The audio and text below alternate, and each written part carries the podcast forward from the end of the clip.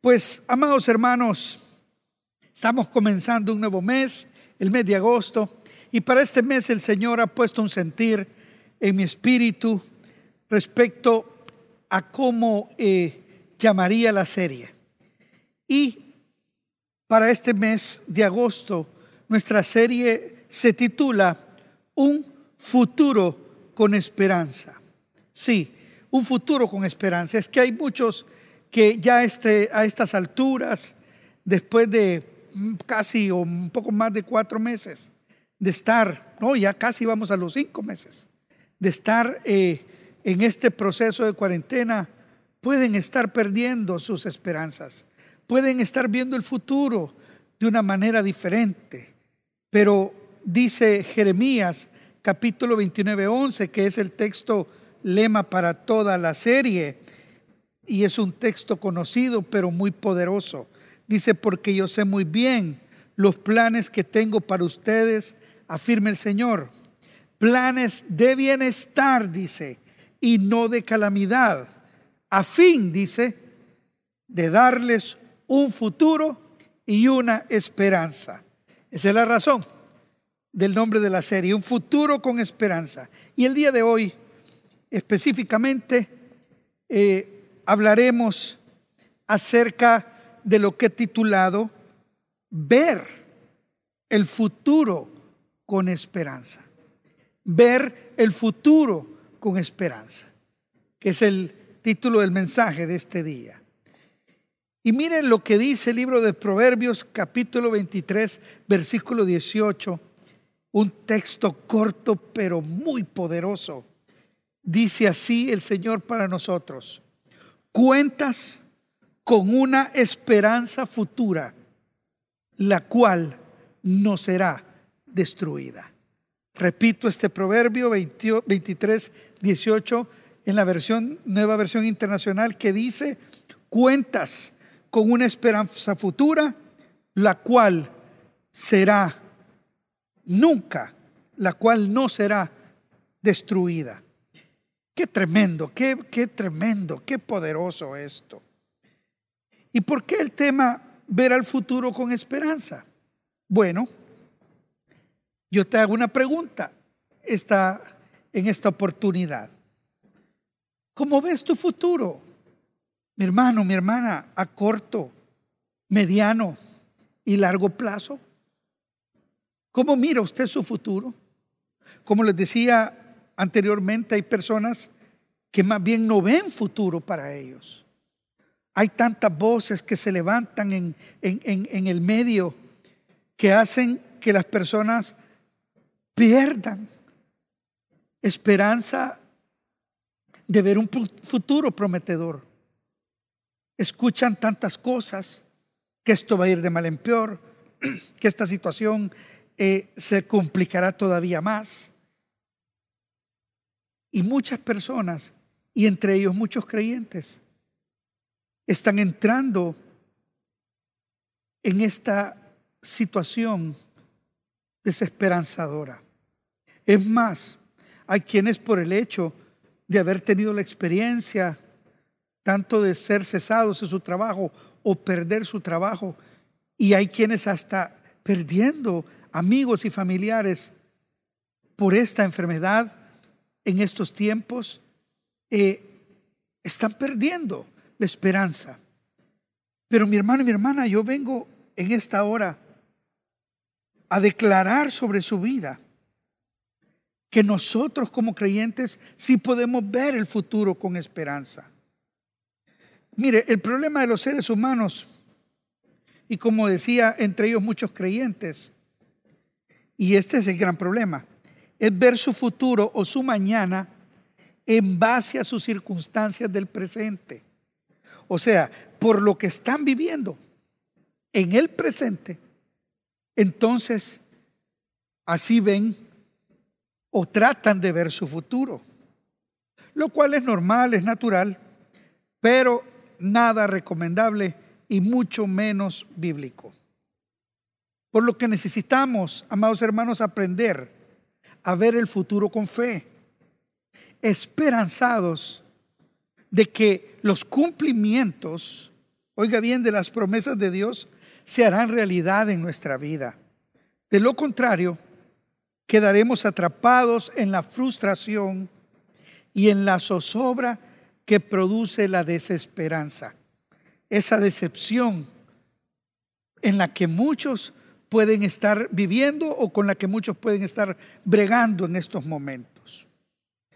Cuando vemos el futuro de esta manera, cuando vemos el futuro, hermanos, con esperanza, surge, y yo sé que a usted le ha pasado, a mí me ha pasado, y es que surge de nuestro interior, por el Espíritu Santo con el que contamos, una nueva fuerza, una, como una infusión de un ánimo nuevo para seguir creyendo y para seguir avanzando.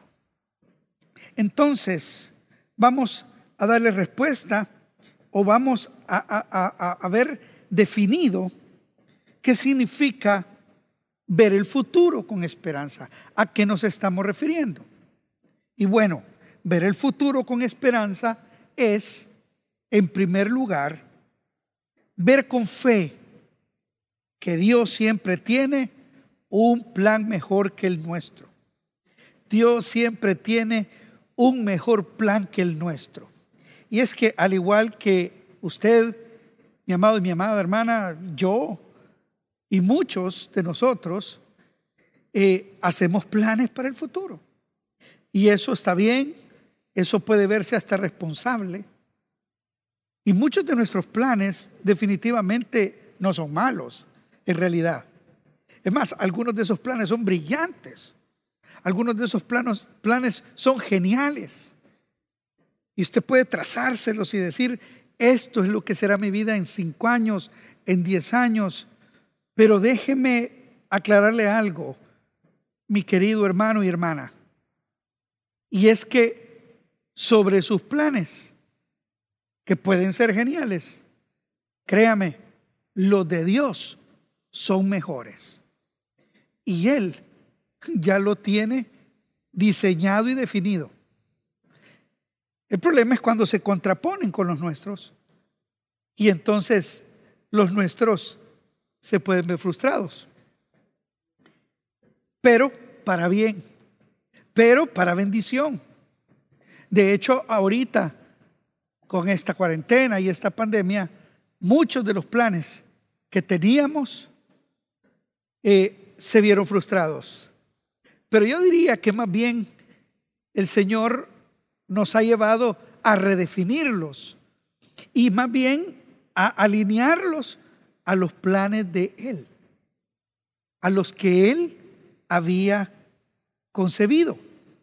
Por eso, como leímos al principio, Jeremías 29:11 dice, porque yo sé muy bien los planes que tengo, ya los tiene, el Señor ya los tiene, Él no tiene que hacerlos, Él ya los tiene preparados. Y eso debe ser esperanzador para nosotros, porque dice que tengo para ustedes, para nosotros, su pueblo, para nosotros, sus hijos.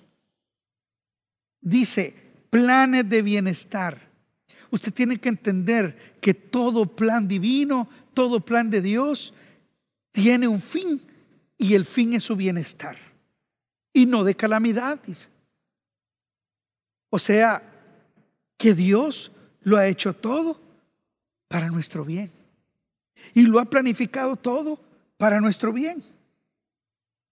Y concluye con el fin. Y el fin es darnos, dice, un futuro y una esperanza. O sea, un futuro esperanzador. ¿Sabe qué? Yo quiero decirle algo en esta, en esta oportunidad en esta hora y es que usted y yo tenemos futuro. En Dios tenemos futuro y nuestro futuro eh, eh, eh, será bueno y nuestro futuro será de bienestar y nuestro futuro, amado hermano y hermana, ¿sabe qué? Viene lleno de grandes bendiciones de lo alto.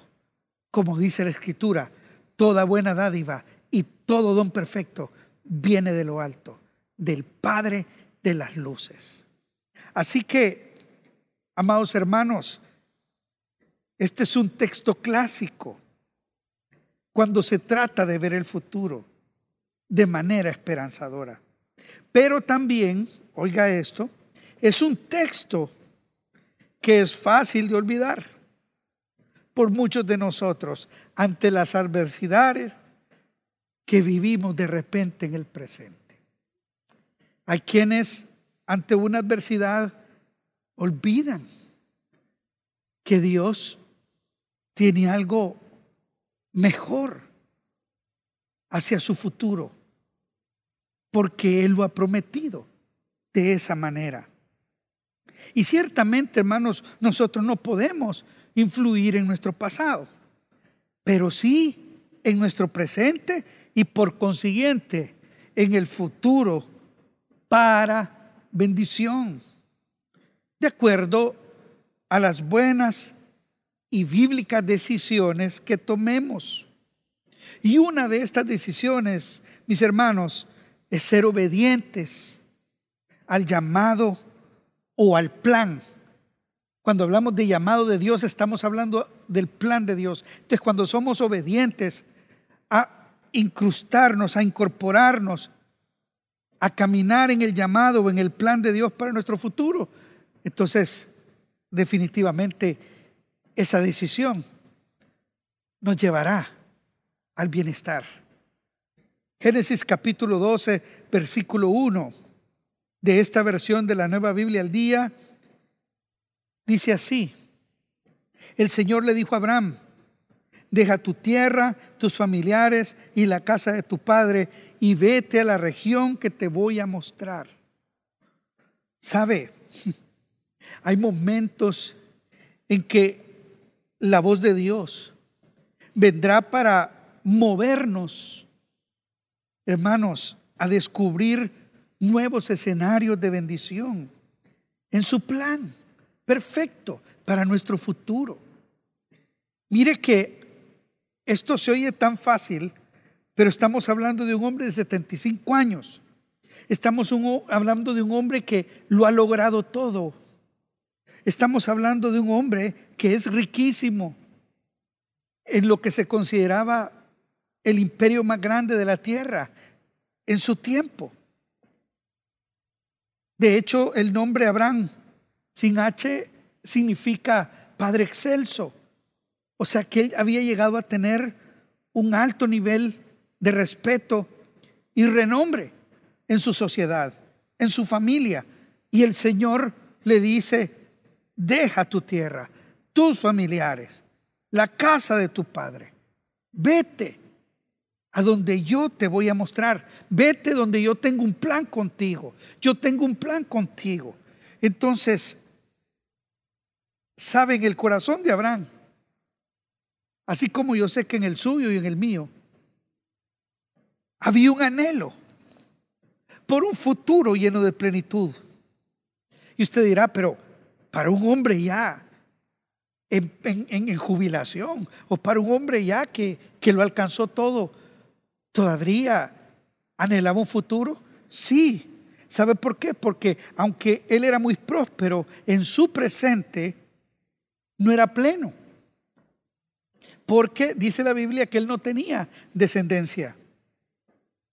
Entonces, ante el llamado de Dios, ante el plan de Dios, Abraham puede ver con esperanza de que sí puede llegar a tener esa plenitud.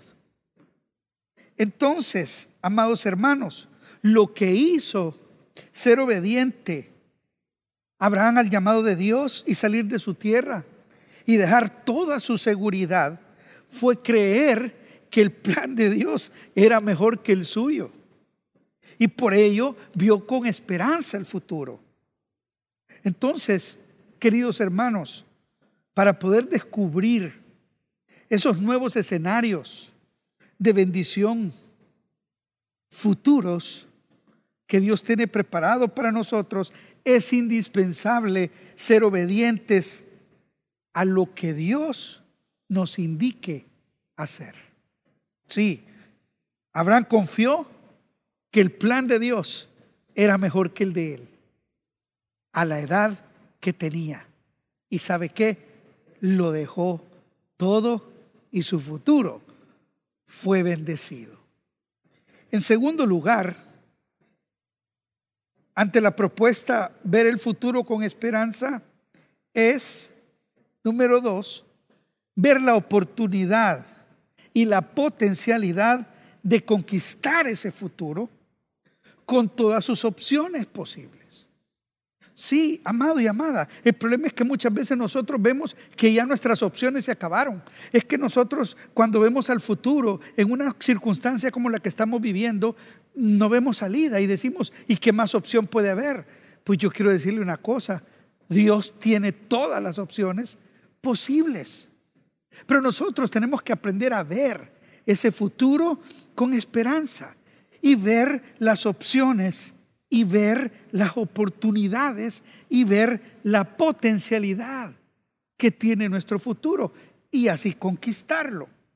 Mire lo que dice el texto de números 13, 30 al 33. Dice entonces, ¿se acuerda que el Señor mandó a unos espías, eh, a, unos hombres del, pueblo de Israel cuando andaban en el desierto a reconocer la tierra que les había prometido, que les había eh, eh, prometido a sus padres que les daría en posesión. Entonces aquellos hombres regresaron y dijeron, sí, ciertamente la tierra que vimos es una tierra que fluye leche y miel. Es cierto, es una buena tierra.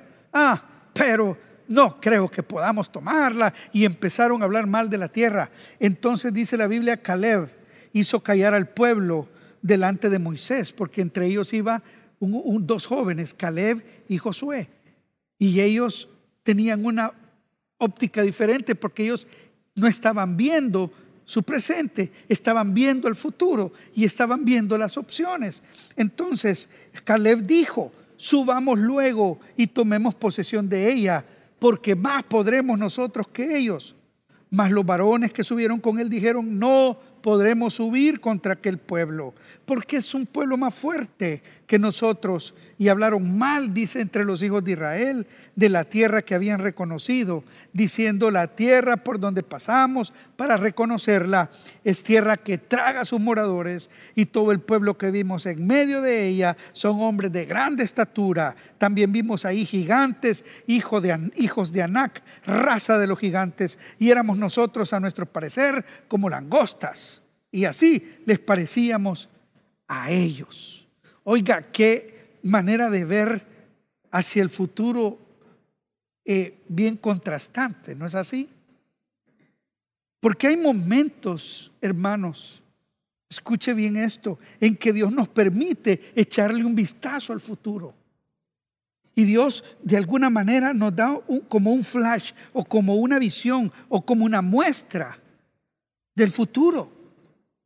Eso es lo que fueron a ver esos espías. Pero lo vieron de manera diferente.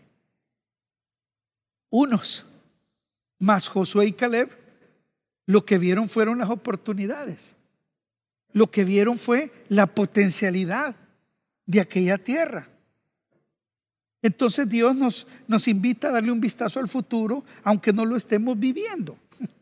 Y eso es bien tremendo porque ahora mismo el Señor nos está hablando y nos está mostrando que Él quiere darnos un futuro maravilloso, a pesar de lo que estamos viviendo. Pero hermanos, dependerá de nosotros cómo lo veamos, de qué manera lo veamos y que agrademos a Dios.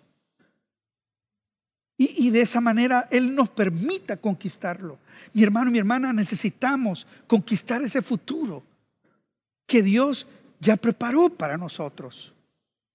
Ahora, la clave de fe, nuestro futuro con esperanza, es que si Dios lo prometió y nos lo mostró, su amparo estará con nosotros. Y si su amparo está con nosotros, eso es todo lo que necesitamos para conquistarlo. Aleluya. Si usted está de acuerdo conmigo, ahí dele un fuerte aplauso al Señor y dele la gloria al Padre. Porque así es. Mire qué dice eh, más adelante en el capítulo 14 de Números, versículo 6, y Josué, hijo de Nun, y Caleb, hijo de Jefón, que eran de los que habían reconocido la tierra, rompieron sus vestidos ante lo que estos hombres decían. Esto era una muestra de, de, no estamos de acuerdo con lo que están diciendo. Y hablaron a toda la congregación de los hijos de Israel diciendo, la tierra que pasamos para reconocerla es tierra en gran manera buena, dijeron.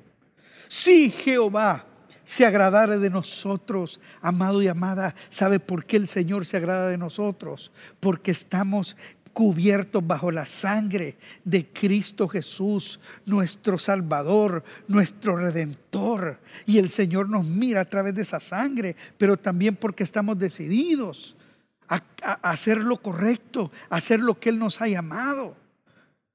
Entonces dice, si Él se agradara de nosotros, Él nos llevará a esta tierra y nos la entregará. Tierra que fluye leche y miel. Eso es lo que te está esperando, mi hermano y mi hermana, al otro lado, cuando todo esto termine en esa nueva temporada. Por tanto dice, no seáis rebeldes contra Jehová, ni temáis al pueblo de esa tierra. Escuche por qué. Porque nosotros los comeremos como pan, dice. Por una razón su amparo se ha apartado de ellos y con nosotros está Jehová. No temáis. Aleluya. Yo sé que ahí usted daría un gran aplauso si estuviera aquí. Yo sé que en su casa lo está haciendo, dándole gloria a Dios. Porque su amparo está con nosotros. Él ya nos mostró el futuro. Él de alguna manera nos hizo echar un vistazo y nos está llevando. Por lo tanto, Él nos amparará. Él nos guardará y nos lo entregará. aleluya. Lo primero que hizo que Dios les entregara la tierra prometida a Josué y a Caleb y a esa nueva generación fue el que ellos vieron su futuro de manera muy esperanzadora. Dieron un futuro muy prometedor, pues lo vieron con fe, con fe en la bondad de Dios, que no los llevaría a fracasar. El Señor no te está llevando a una nueva temporada a fracasar, mi hermano y mi hermana. Te está llevando a que conquistes, te está llevando a que te encuentres con esa con ese bienestar que él ya te prometió. Más los desesperanzados incrédulos lo vieron como el lugar de su ruina y de su muerte. Así lo miraban, acuérdense. De hecho, se miraban a ellos mismos como insectos. Mas no sabían que por ello, estos incrédulos hermanos, ese desierto realmente sería su tumba. En Deuteronomio 1, 34 dice, y oyó Jehová la voz de vuestras palabras. Le está diciendo eh, eh, Moisés al pueblo, cuando ese pueblo estaba en rebeldía, y se enojó y juró diciendo, no verá hombre alguno de estos, de esta mala generación, la buena tierra que juré que había de dar a vuestros padres, hermano y hermana, esa buena tierra, es ese futuro esperanzador que el Señor tiene para usted, tiene para mí. Excepto, dijo Caleb, hijo de Jefón, él la verá y a él le daré la tierra que pisó y a sus hijos, porque ha seguido fielmente a Jehová y a Josué, hijo de Nun, el cual te sirve, él entrará allá anímale, porque Él la hará heredada a Israel. Y vuestros niños, de los, de los cuales dijisteis que servirían de botín, y vuestros hijos, está hablando de las generaciones futuras, que no saben hoy lo bueno ni lo malo, ellos entrarán allá, y a ellos la daré, y ellos la heredarán. Pero vosotros volveos e id al desierto, camino del Mar Rojo. Allá terminaron esa gente, hermanos. Más esa nueva generación junto a Josué y Caleb, conquistaron porque vieron esa tierra como una gran oportunidad, con un gran potencial. ¿Sabe de qué? De ver la bondad de Dios a su favor y de comprobar, aleluya, ese bienestar que el Señor les había prometido. Si vemos con fe las oportunidades y potencialidades del futuro que Dios nos ha preparado, hermanos, entonces estaremos listos para conquistarlos como estaban ellos. Y en tercer y último lugar, ver el futuro con esperanza es ver que nuestro siguiente momento será mejor y mayor que nuestro presente.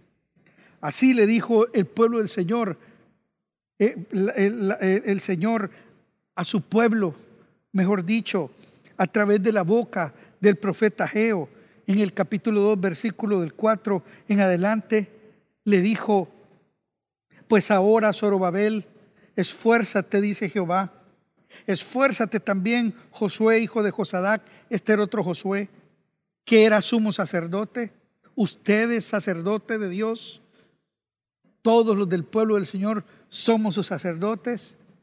Dice, cobrad ánimo, pueblo de toda la tierra, dice Jehová, y trabajen, porque yo estoy con vosotros, dice Jehová de los ejércitos. Óigame, ¿qué más garantía tenemos de que nuestro futuro será mejor que nuestro presente? Aleluya. Según el pacto que hice con vosotros cuando salisteis de Egipto. Sí, Dios ha hecho un pacto con nosotros de sus bondades por toda la eternidad. Así dice, mi espíritu estará en medio de vosotros, no temáis. Esa es otra promesa para un futuro esperanzador, mi hermano y mi hermana.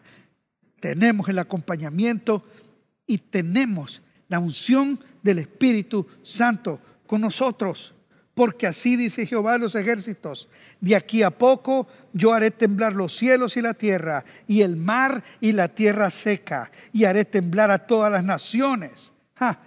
¿Acaso no esta profecía no tiene que ver con lo que está pasando en la tierra, mi hermano y mi hermana? Aquí está escrito.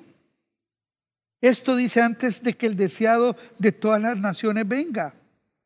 Y llenaré, dice, de gloria esta casa ha dicho Jehová de los ejércitos, mía es la plata y mío es el oro, dice Jehová de los ejércitos, hermano y hermana, no temas por tus recursos, porque de Él son todos los recursos y todos los recursos Él eh, eh, los tiene guardados. ¿Sabe para qué? Para entregárnoslos.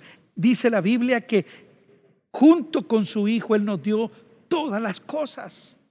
No temamos. Y mire lo que dice luego la gloria postrera de esta casa será mayor que la primera, ha dicho Jehová de los ejércitos, y daré paz en este lugar, dice Jehová de los ejércitos. Aleluya. Lo que Dios trae para tu vida y para mi vida, mi hermano y mi hermana, es mayor de lo que hemos vivido. Ahí donde está, dale la gloria. Ahí donde está, bendice su nombre. Mira el futuro con esperanza. Aleluya. Porque no importa cuán difícil y complicado pueda ser nuestro presente. Para los que estamos en Cristo, escuche bien, siempre, siempre nuestro futuro será mejor y mayor, pues es un futuro lleno de la gloria de Dios. Dele ahí también, aleluya, la gloria al Señor. Que la gloria de Dios se derrame en su hogar, que la gloria de Dios se derrame en su casa, que la gloria de Dios se derrame en su familia, donde está en este momento. Dice el libro de Job capítulo 8, versículos 5 al 7, y haga suya esta promesa. Si tú de mañana, dice, buscares a Dios y rogares al Todopoderoso, como usted lo está haciendo y como yo lo estoy haciendo, si fueres limpio y recto, como estamos luchando por serlo, ciertamente, dice, luego se despertará por ti. Sí, el Señor se levantará y se despertará por ti y hará prosperar la morada de tu justicia. Dice, y aunque tu principio haya sido pequeño, escuche bien, tu postrer o tu futuro estado será muy grande. Aleluya. Gloria a su nombre. Esa es la promesa. Esa es la promesa por la que debemos vivir en este tiempo. Ahora la buena noticia es que la promesa está dada. Y es que el creyente, hermanos, en su futuro siempre irá de menos a más y no al contrario. Si le somos eh, fieles a Dios, viendo el mañana con esperanza, sucederá lo que ya está establecido. En el Proverbio capítulo 4, versículo 18, cuando dice, mas la senda de los justos es como la luz de la aurora que va en aumento hasta que el día es perfecto. Aleluya. Dele la gloria al Señor ahí donde está. Yo sé que usted se la está dando porque hay un hálito de esperanza que está viniendo a su espíritu y a su corazón. Hay algo, hay una infusión de Dios que yo recibo en mi espíritu que usted está recibiendo en este momento. Porque lo que Dios hace, dice, es perfecto. Aleluya. Oh, mi hermano, mi hermana, qué esperanzador el saber que nuestro mañana tiene una gran potencialidad y lo que Dios quiere para nosotros es puro bienestar. Ahí donde está, dígale, Padre, te damos gracias. Señor, cuán bueno eres tú. Padre, te damos la gloria y la honra y te bendecimos, Señor, porque aunque nuestro presente eh, eh, eh, esté, Señor, con dificultades, aunque nuestro, nuestro presente, Señor, eh, en Él encontremos, Señor, adversidad. Tu palabra afirma que nuestro futuro siempre en esta vida y en la eternidad será glorioso, será maravilloso, estará inundado de tus bondades y de tus misericordias. Oh Padre, en el nombre poderoso de Cristo Jesús. Este día decidimos, Señor, y renunciamos a ver nuestro futuro lleno de calamidades. Renunciamos a ver nuestro futuro lleno, Señor, de dolor y angustia.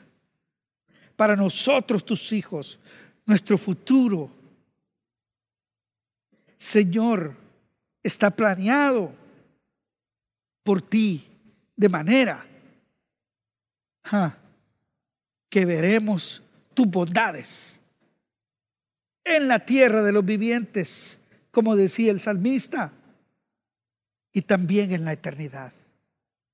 Oh, en el nombre de Jesús, mi hermano y mi hermana, veo delante de ti puertas que se abren. Veo delante de ti la gracia y el favor de Dios. Veo delante de ti mi hermano y mi hermana, un futuro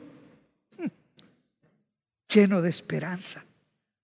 Oh sí, todo este mes estaremos declarando que nuestro futuro, como está en las manos de Dios, es el mejor de los posibles. Si usted lo cree, ahí donde está, dele la gloria al Señor en esta hora. Bendiga su nombre. Aleluya. Porque Él es bueno y maravilloso.